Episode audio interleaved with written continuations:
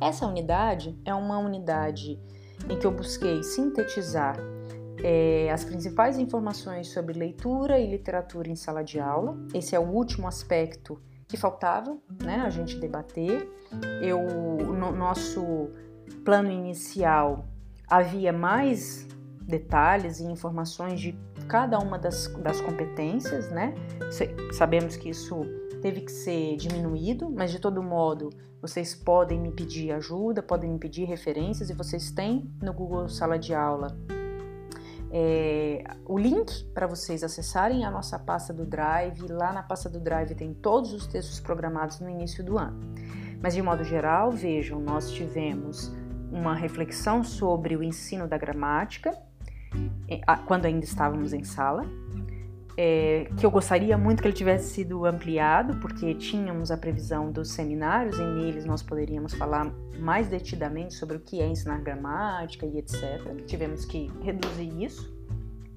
Depois, é, nós, depois não antes, né, nós já tínhamos visto a importância de, um, de pensar uma pedagogia dos multiletramentos.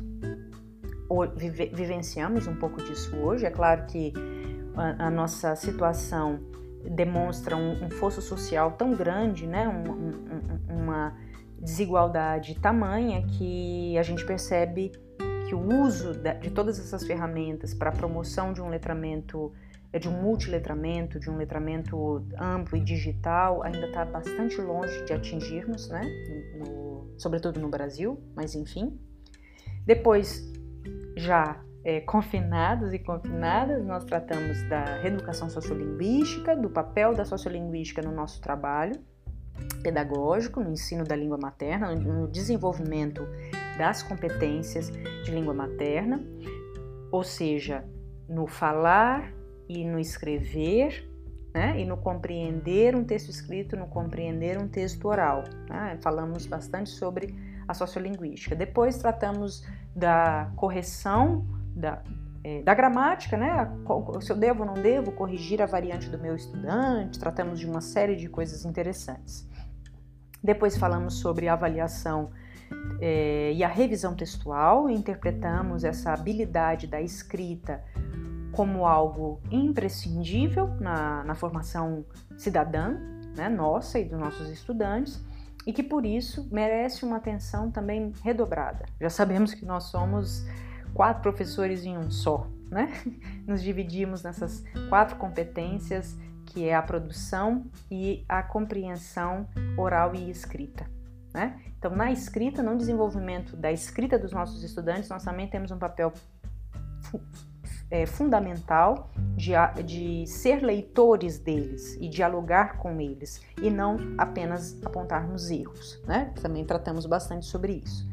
Depois, a outra habilidade que ainda não tínhamos tratado, que foi a oralidade. A ela dedicamos só uma semana. Trataremos melhor disso na, em prática 6. Oralidade e ensino. Nessa unidade temática, nós falamos sobre a importância de percebermos que a oralidade é também uma é, ferramenta do, do exercício da, da, cidadania e nós precisamos desenvolver isso no nosso estudante. O simples fato de saber falar não significa que ele está desenvolvido para usar todas as, a, todas as variedades né, orais. Bom, e chegamos finalmente a, a, essa última unidade temática, em que trataremos da leitura e da literatura em sala de aula, um dos aspectos muito negligenciados normalmente, né? Não sei se vocês têm essa percepção, então eu peço que de imediato vocês reflitam um pouco sobre qual é o espaço que a leitura, literária ou não, teve na, na formação individual de vocês, na formação da personalidade de vocês, na casa de vocês, né, no ambiente familiar e na escola. Né? Qual era o, o tempo que a professora dedicava a isso, que tempo, se esse tempo era de qualidade, como essas atividades eram realizadas. Porque normalmente a leitura, a literatura ficam sempre para quando sobrar um tempinho, né? Não sei se vocês teve, tiveram, né, essa, essa percepção. Bom, essa unidade temática, ela condensa muitas informações, é, a, a, eu planejava a leitura de muitos textos e acabei mantendo boa parte deles, mas é, o mais importante para nós é tentarmos tirar o, o, o, mais relevante de cada um desses textos. Né? Lá na plataforma vocês vão ter encontrado quatro slides que eu preparei para vocês. É, um slide sobre o que é um slide complementar, né, sobre leitura, é, literatura e ensino, para pensar um pouco sobre o lugar da, da, leitura e da literatura no Brasil, na nossa sociedade e também, claro, na, na escola. Né? É, tem um que se chama Os Textos, da professora Regina Zilberman, para que vocês também possam revisar, verificar o que ela havia escrito para nós. É, nesses slides eu, eu, eu, já, eu já vinha preparando eles, né? Antes de, de, encontrar, de encontrar vocês virtualmente e eu ainda não tinha escolhido como que ia ser a, a, a, a é, se eu ia retirar, se não ia. Então esses slides trazem um pouco do, das minhas percepções do, de todos os capítulos que nós leríamos desse livro, né? que era o tempo para leitura, a escolha do texto e a, te, a, teoria da literatura e a leitura na escola, tá? Mas vocês só precisam ler o tempo para a leitura. Podem ler o slide, é claro, né? Podem ter um pouco dessa de, das reflexões que eu coloquei lá. É, o outro T, o outro slide que se chama literatura, leitura e cultura é, eu coloquei algumas informações gerais pensando principalmente na juventude, como que a juventude hoje se relaciona com a, com a literatura, né? o que, que ela lê e etc. Tá? É, é, referente à introdução do livro da professora Márcia Abreu, né? que eu acho que vocês também vão gostar muito de, de lê-lo, se é que já não leram. E também há um slide sobre a poesia na sala de aula, né?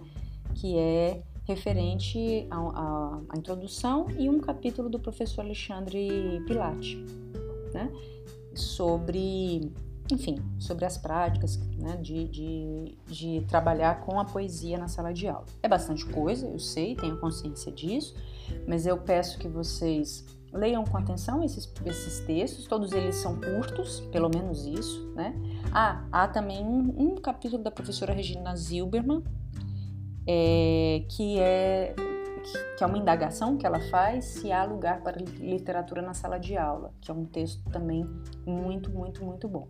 Então, é uma unidade densa, é uma unidade em que eu vou pedir que vocês tenham muita atenção em perceber o mais importante de cada um desses textos e o estudo dirigido vai ajudá-los a, a se concentrar, né, no que, bom, pelo menos nos meus objetivos. Provavelmente vocês perceberão outras coisas no texto, nos textos, né?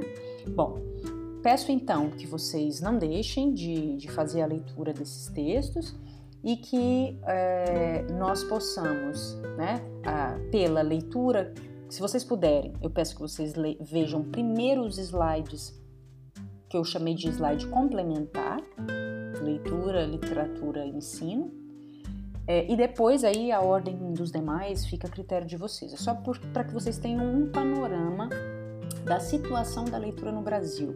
Né? Então eu vou falar um pouquinho sobre esse, esse texto e sobre esse texto, não, sobre esse slide que eu preparei para vocês. E, e depois, na, nos nossos encontros, nos nossos dois encontros síncronos, nós podemos nos debruçar mais sobre todos esses temas. Né? Então, como eu disse a vocês, a primeira indagação que eu faço é qual foi o tempo né, é, e o espaço dedicado à leitura e à literatura que vocês tiveram na vida pessoal e escolar de vocês respondam para si mesmos aí. Né? É, uma coisa interessante que me vem à cabeça, e eu posso estender a indagação, então, qual é o espaço e o tempo que a literatura ocupa hoje na sua vida e na sua formação acadêmica. Por que eu estou dizendo isso? Porque essa sensação de que não se lê literatura, ela não acaba simplesmente porque nós viramos adultos ou simplesmente porque nós começamos a fazer um curso de letras. Aliás, um dos textos da professora Regina Zilberman, né, um deles, um dos que eu retirei, é, um daqueles capítulos, nos indaga justamente sobre o espaço da literatura ela mesma nos cursos de formação de professores de, de, de, de língua portuguesa. É, sobre isso, tem um, uma afirmação muito interessante do Ítalo Calvino. Né? O Ítalo Calvino tem um livro que se chama Por que Ler os Clássicos? E nele, o Calvino nos diz assim que nenhum texto que fale sobre outro texto vai falar mais sobre o texto em questão do que ele mesmo.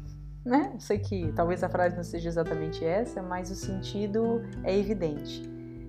Ler um texto que fala do livro, que fala bom, de Memórias Póstumas de Brás Cubas, de Dom Casmurro, ou de poemas, dos poemas contemporâneos. Então, eles não, esse texto ele é periférico e ele jamais vai substituir a leitura ela mesma da literatura. E isso vale para vocês, isso vale para mim, isso vale para nós, porque na nossa formação nós acabamos dedicando, mesmo hoje, se indaguem sobre isso, mesmo hoje a gente dedica mais tempo à leitura de textos teóricos do que à leitura de textos literários. Então é preciso que a gente reveja isso, né? É preciso que a gente leia o texto literário e, e, e antes, antes de ler qualquer texto que fale sobre ele.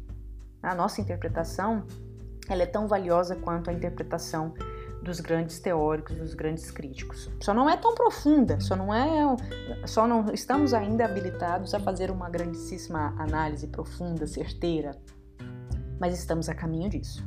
Bom, nesses slides complementares, né, o slide complementar, eu trago algumas informações, eu não vou ficar falando delas, sendo que vocês não estão vendo elas comigo, embora possam abrir, né, esses slides, mas eu queria explicar para vocês qual é o objetivo dessas informações. Aqui eu compilei alguns dados de uma pesquisa que se chama é, Retratos da Leitura no Brasil. É uma pesquisa que já chegou à sua quarta edição. Né? A primeira edição foi feita em 2001, depois em 2008, depois em 2011 e a última é de 2015, que são os dados mais atuais.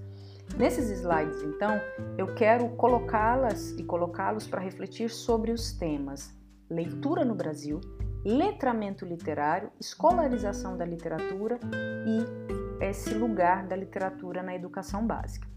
Mas para isso há informações básicas que nós precisamos ter. É, analisem né, aí na, na, na casa de vocês, nesses slides, as informações sobre quem lê nesse país. Que idade tem o leitor? Quantos livros o leitor brasileiro lê por ano? Quem é considerado leitor e quem não é considerado leitor.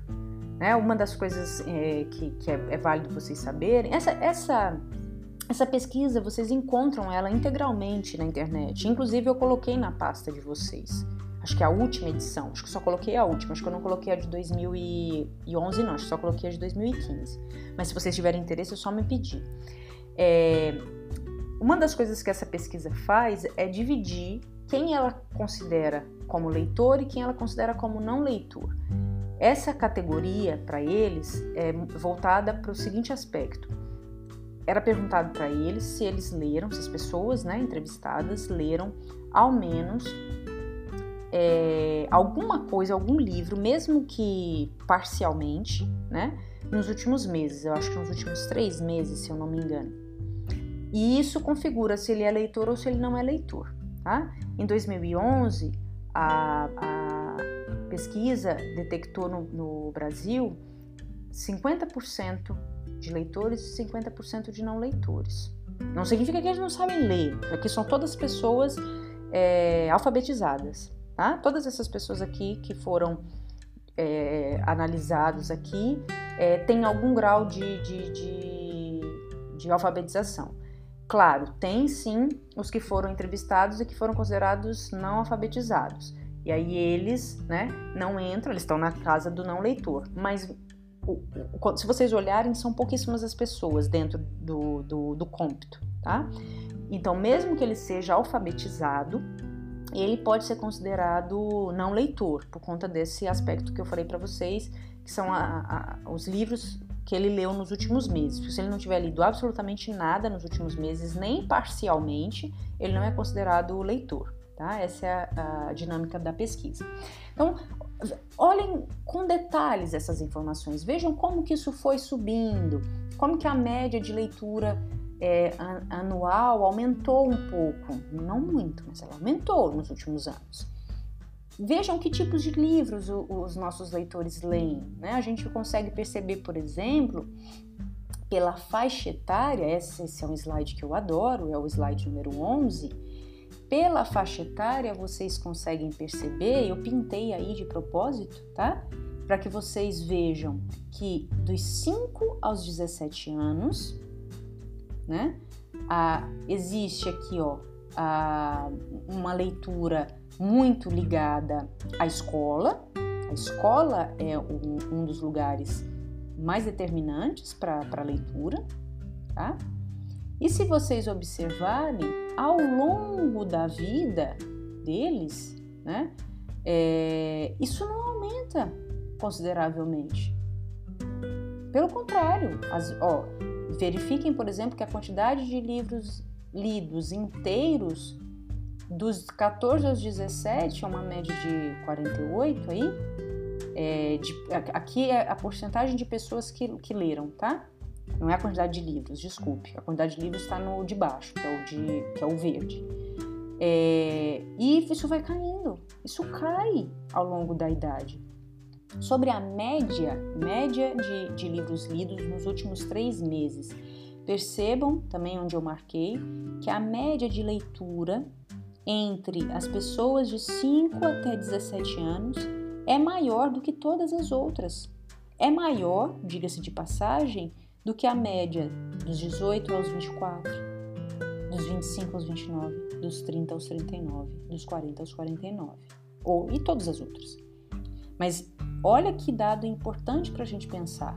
Se a gente diz que a juventude não lê, os pais e mesmo os professores dessa juventude, pelo visto, leem menos ainda.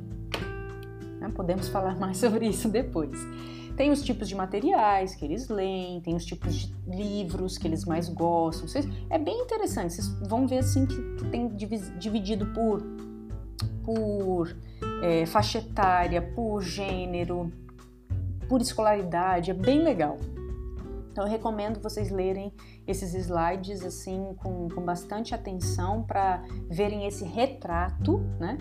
que nós temos, porque essa é a nossa realidade, é com essa realidade que nós vamos trabalhar. Não dá para a gente falar de, de, de, de, letramento, de literatura, de letramento literário, de, desse ensino, isso é importante vocês saberem, desse ensino ao nosso estudante a ler um texto literário, porque não é como ler uma bula de remédio.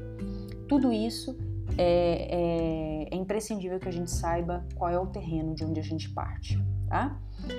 Bom, depois eu coloco outras informações nesse slide, mas a gente pode falar mais a respeito quando estivermos no nosso encontro síncrono, tá? Mas eu peço que vocês reflitam bastante sobre o que, a escola está fazendo com isso. Vejam que ela é um, ela é um dos fatores determinantes para a leitura no país. Ela é. Vocês vão ver em termos de influência, é bem interessante que em termos de influência, quem foi que me influenciou a leitura, né? É o slide número 16. Vocês vão perceber de 2011 e 2007, isso aqui eu não peguei a de 2015. É, o professor ou a professora incentivou a leitura em 45% dos casos em 2011.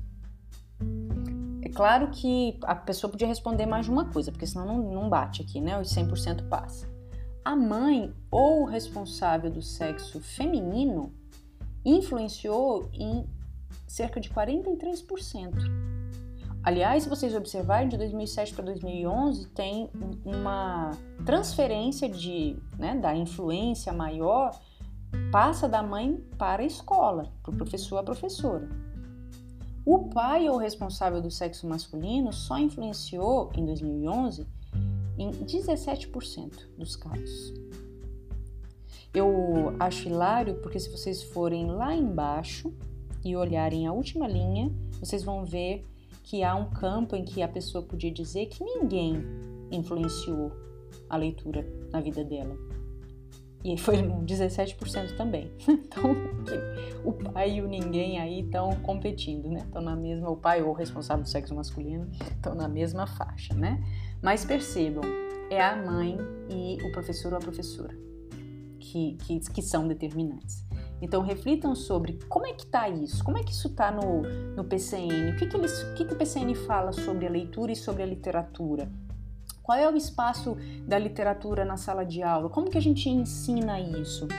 Como, como que é ensinado? Ah, a gente passa um monte de é, regras de, de, escolas literárias, características para serem decoradas? Será que isso é o ensino de literatura? Como é que se deu esse processo de escolarização? Né? Aí tem uma pesquisa que foi feita, uma tese de doutorado de uma professora chamada Márcia Razini, que é muito interessante também, mas é, se vocês tiverem interesse, depois eu posso falar mais. Ela trata sobre justamente o processo de escolarização da literatura, como que ela, como que aos poucos entrou na escola, tá? E que ela, como que ela entra e tal. É, um, é uma longa história, bem interessante, mas a gente pode conversar mais sobre isso depois. Bom, é, o que mais eu poderia lhes dizer de modo breve? No, nos slides que vocês encontram sobre os textos da professora Regina Zilberman, né? Uhum. Como eu falei para vocês, é, eu escolhi só um do, do, dos capítulos, que foi o Tempo para Leitura. Mas esse livro, de modo geral, o, o, A Leitura e o Ensino da Literatura, é um livro bem antigo, tá? é um livro de 1988, mas é, ele revela bastante de como é que o, o, o, estado em que se encontrava naquele momento, tanto não só a leitura, mas a educação brasileira, um livro bem interessante. É, em, alguns, umas, em algumas medidas se parece muito com o nosso dia a dia. Tá? Então, nesse capítulo sobre o tempo para a leitura, vocês vão conseguir refletir um pouco né, sobre é, como é que nós usamos isso na sala de aula, é, por que, que esse, esse tempo para leitura fica reservado só ao professor de língua portuguesa, nenhum outro professor parece ter ligação com isso. Sobre qual é o objeto de leitura, o objeto de leitura na sala de aula é o livro didático, normalmente, né, com fragmentos, com excertos, com textos, trechos descontextualizados da, da, da do, do, todo da publicação dele, né? E é, o uso desse texto, em geral, são atividades que não são para leitura, que são pretextos. Né? Então, ela vai falar bastante sobre isso, é bem, bem relevante a gente pensar nessas questões. E aí a gente pode refletir sobre como que a gente vai fazer isso. Então, se não é desse modo, que outros modos nós podemos é, fazer, né? É, a, a, leitura, em geral, ela é tida como uma, um, algo menor, né, que vai ser utilizada em favor de outra coisa, mas ela não é reconhecida na, no seu valor em si mesma. E aí está um dos pontos principais que a gente precisa atacar. Depois eu não vou tratar dessa questão, até porque o texto da professora Márcia Abreu vai tratar um pouco é sobre a escolha dos textos, né? Como que os textos entram na escola? Que, que textos são escolhidos para serem lidos?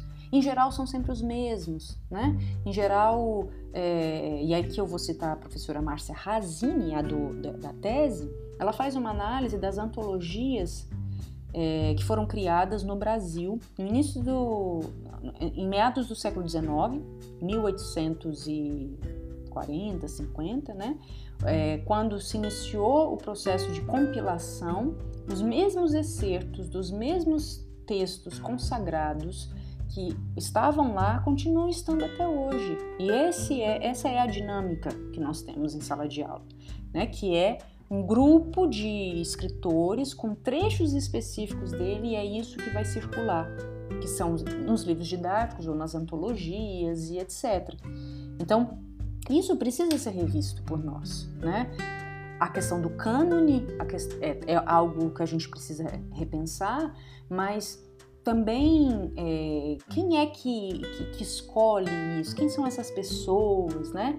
E quais tipos de textos não estão na sala de aula, mas que poderiam? Por que não? Qual é, a, a, qual é o problema de circular na sala de aula outros textos que não o livro consagrado?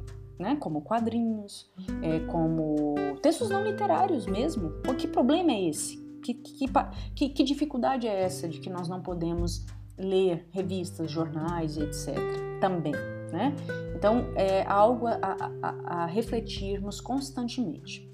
Vou parar por aqui nesse, nessa consideração da Regina Zilberman e aponto já para o capítulo que ela escreveu, está lá naquele livro organizado por mim pela professora Daniele, porque foi uma palestra que ela deu é, no, no, nosso campus. Eu acredito que vocês já estavam lá, né? Talvez talvez até tenham visto essa palestra, né? Há lugar para literatura na sala de aula? Então, ela vai retomar exatamente essas questões. Esse é um, é um, um capítulo muito interessante, porque ela vai falar sobre os modelos é, pedagógicos e as teorias acadêmicas que, que, foram usadas, né? E de que modo isso fez com que é, a literatura chegasse nesse panorama que nós conhecemos. É assim que ela está na, na, na, na escola hoje. E ela nos põe para refletir sobre, ela vai falar exatamente sobre os compêndios, né, sobre as antologias, o modo como a, a, o ensino brasileiro se formou. Ela faz inclusive uma boa revisão né, do, do, da educação no Brasil, é muito interessante. E a, a, literatura vai nesse âmbito, né? Como que a leitura, de modo geral, como que a língua portuguesa foi sendo ensinada e como que a, a literatura entra nisso, né? Então é bem interessante a gente pensar nessas, nessas questões. Eu posso falar mais sobre isso depois para vocês, se vocês tiverem dúvidas sobre como, como essas, essas reformas que foram sendo feitas né, na, no, no modelo é, pedagógico vigente no Brasil e de, o modo como isso foi afetando o ensino de língua portuguesa e literatura. Né? Então, a, a criação das LDBs, LDB de 71, a LDB de 96, o que que muda, né? O que que... Pensando em nível é, oficial, né? O que que os documentos passam a dizer e a formulação do, do, do que nós usamos hoje, que são os PCN e as, e as OCN, né? E agora nós temos aí a, a, a base nacional, né, comum curricular, que também deve alterar algumas coisas para a gente pensar a respeito, certo? E aí, aí pensar, e, e, sim, e a literatura que está lá fora? E a literatura que não entra na escola e a gente não. Por que não? Né? Qual é a dificuldade em lidar com as tecnologias, com os gêneros que são ditos é, menores, que são marginalizados, né? Então também é preciso que a gente reflita sobre essas é, questões, né? De qual é o espaço que nós estamos dando para leitura e literatura e para que literatura e que leitura nós estamos dando ou não o espaço. Sobre isso, pegando essa mesma, esse mesmo gancho, infelizmente não, eu tive que retirar, né, e não coloquei para vocês o texto que tratava do, do mangá, mas vocês podem ler, né? Eu acho que é algo de, de interesse para vocês, né? Mas o texto que fala é, o texto da professora Márcia Abreu, né, que é o Cultura Letrada, Leitura e Cultura, que é, o, é o, livro dela, eu pedi que vocês lessem apenas a, a introdução, né, que se chama Literatura, Leitura e Cultura. É um capítulo bastante interessante. Ela vai colocar em xeque exatamente essa polêmica de quem foi que decidiu o que era literatura e que, e que esse livro era bom e que é esse livro que deve ser lido e etc. Né? Eu acho que é um, uma polêmica bem bacana.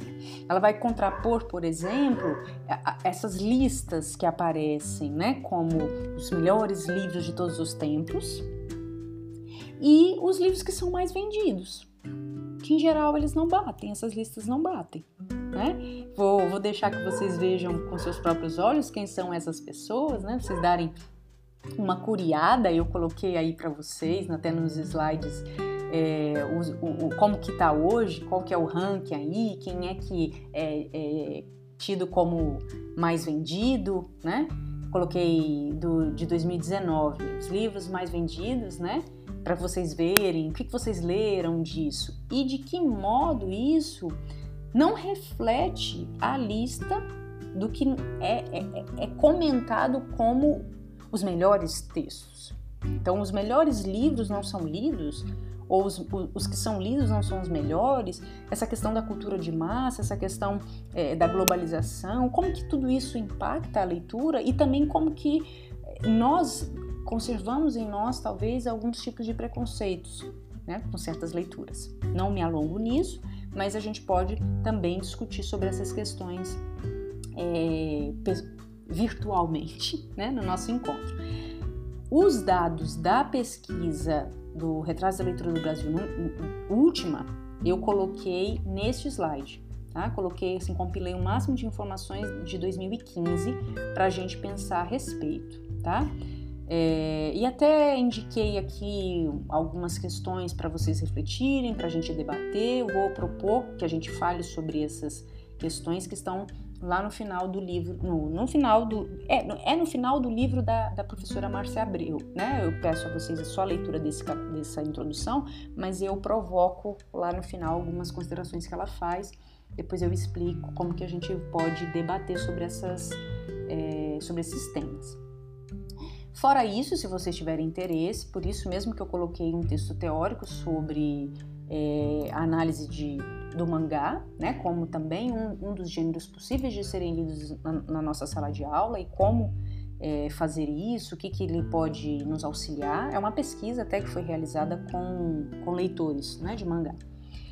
E por fim, aquela que fica relegada a, a, a né, se, se ler se ler na escola já não é muito, ler a pobre da poesia é algo condicionado para o nunca, né? E esse é um texto muito interessante do, do professor Alexandre Pilate, em que ele vai retomar um, um fundamento para nós, que é a função social mais importante do texto literário, que é a função humanizadora é a função de humanização, que é um, um, um, uma defesa que o Antônio Cândido faz no, no seu livro, no seu li, é, livro não, né, no seu texto, é um capítulo dele, foi uma palestra que ele deu, na verdade, em 88, chamado Direito à Literatura, né, em que ele vai é, eu até fiz questão de trazer trechos do, do Antônio Cândido para vocês, né? Eu saio um pouquinho do texto do, do, do Alexandre Pilate para mostrar para vocês as próprias palavras do Cândido? Oh, veja, porque o texto do, do professor Alexandre Pilate não pode dizer mais sobre o texto do Antônio Cândido do que o próprio texto do Antônio Cândido. Então eu fiz questão de colocar algumas citações do Cândido sobre é, o direito à, literatura e a literatura como um direito humano. Né? É, é, é fenomenal, aliás, esse texto, se vocês nunca o leram, eu recomendo eu coloquei para vocês, né, lá ainda no início da, da quarentena, um texto, um, o texto e um pequeno vídeo do Antônio Cândido falando sobre isso. E o movimento desse livro, o movimento desse capítulo, e é o que, o, o, o que o, o, livro todo vai fazer, é um movimento de pensar na, na autonomia né, da, da, da poesia, pensar na leitura literária e na leitura de poesia como um processo emancipatório para os nossos estudantes.